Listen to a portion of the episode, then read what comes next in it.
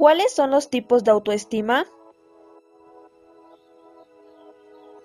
Autoestima alta o equilibrada. Autoestima sana. Esta autoestima es la deseable a tener.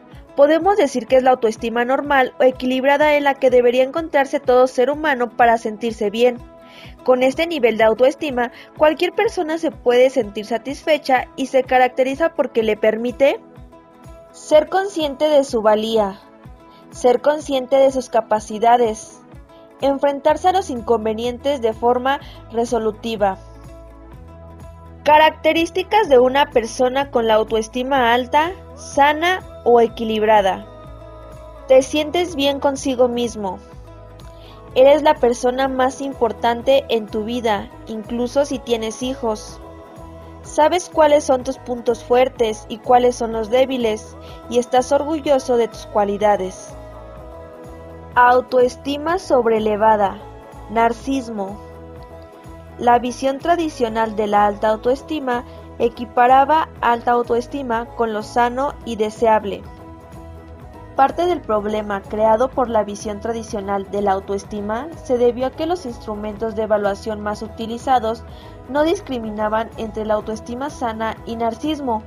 No tuvo en cuenta que algunas personas con altos niveles de autoestima, según los instrumentos de evaluación más utilizados, tenían graves problemas en su funcionamiento y en su forma de relacionarse con los demás se halló que las personas que aparecían como poseedoras de alta autoestima, según los cuestionarios más utilizados, eran egocéntricas, arrogantes y prepotentes.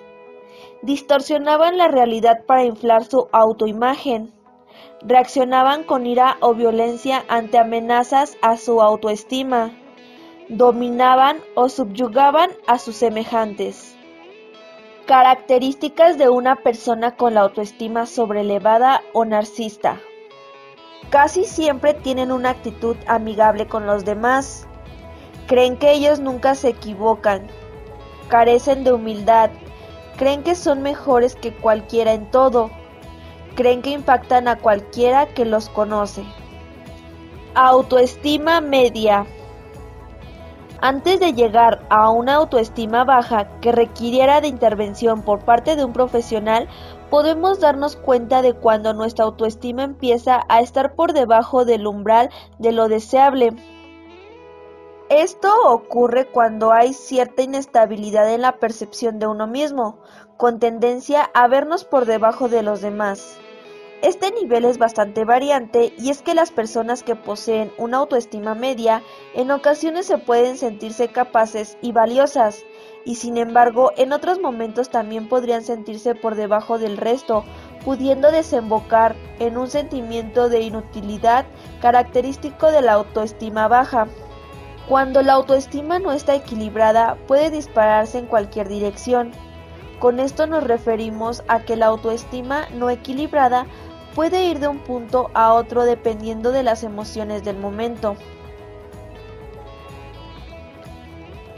A la cima no se llega superando a los demás, sino superándote a ti mismo.